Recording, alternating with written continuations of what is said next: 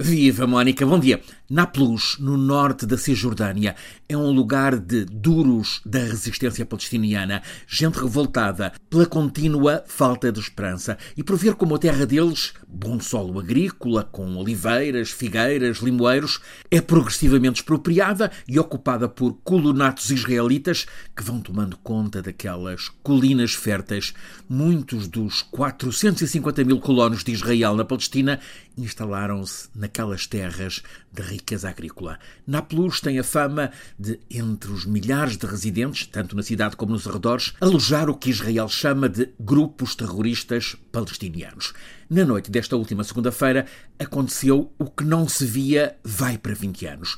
Uma operação militar israelita de grande envergadura, com carros de combate, blindados, apoio de drones, sabe-se que envolvendo pelo menos 140 soldados e também agentes dos serviços secretos. Oficialmente foi uma operação israelita para eliminar bases terroristas na região de Nablus. Houve confrontos, cinco palestinianos morreram, 33 ficaram feridos.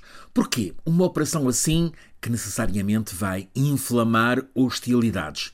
Porque na próxima terça-feira há eleições gerais em Israel. As quintas em apenas três anos e meio. Estas em consequência da ruptura de uma inédita, é mesmo dizer histórica, coligação de oito partidos de amplo espectro político em Israel, da direita à esquerda, incluindo não só a esquerda pacifista, como até mesmo um partido de árabes de Israel, um partido islâmico. O milagre desta heteróclita coligação foi possível porque havia um desejo principal comum a todos esses partidos da direita, do centro e da esquerda, por fim aos governos cada vez mais autocráticos de Netanyahu, Bibi, como ele é conhecido. Bibi chefiou governos de Israel durante 15 dos últimos 26 anos. Primeiro entre 96 e 99, depois de 2009 a 2021. Caiu em junho do ano passado, oficialmente acusado de corrupção, fraude e abuso de confiança Netanyahu foi levado a julgamento, mas o advogado dele pediu e conseguiu o adiamento das sessões de audiência de julgamento. Netanyahu continuou hiperativo na política, a combater o governo de unidade nacional com partidos que, de facto, quase nada têm em comum a não ser a rejeição dele, Netanyahu. Esta coligação veio a cair neste verão ao perder uma votação crucial no Parlamento. O governo mantém-se em funções até às eleições da próxima terça-feira, chefiado pelo centrista Yair Lapid, um político álogo social-democrata nas questões económicas e sociais, um duro no que tem a ver com a segurança. Embora defensor, mas tímido na ação, da solução dois Estados em boa convivência, Israel e Palestina, a poucos dias das eleições, as sondagens estão a dar o Likud de Netanyahu a ressurgir no primeiro lugar, 31 dos 120 deputados, enquanto para o partido do primeiro-ministro Lapid apenas são apontados 24, portanto menos 7.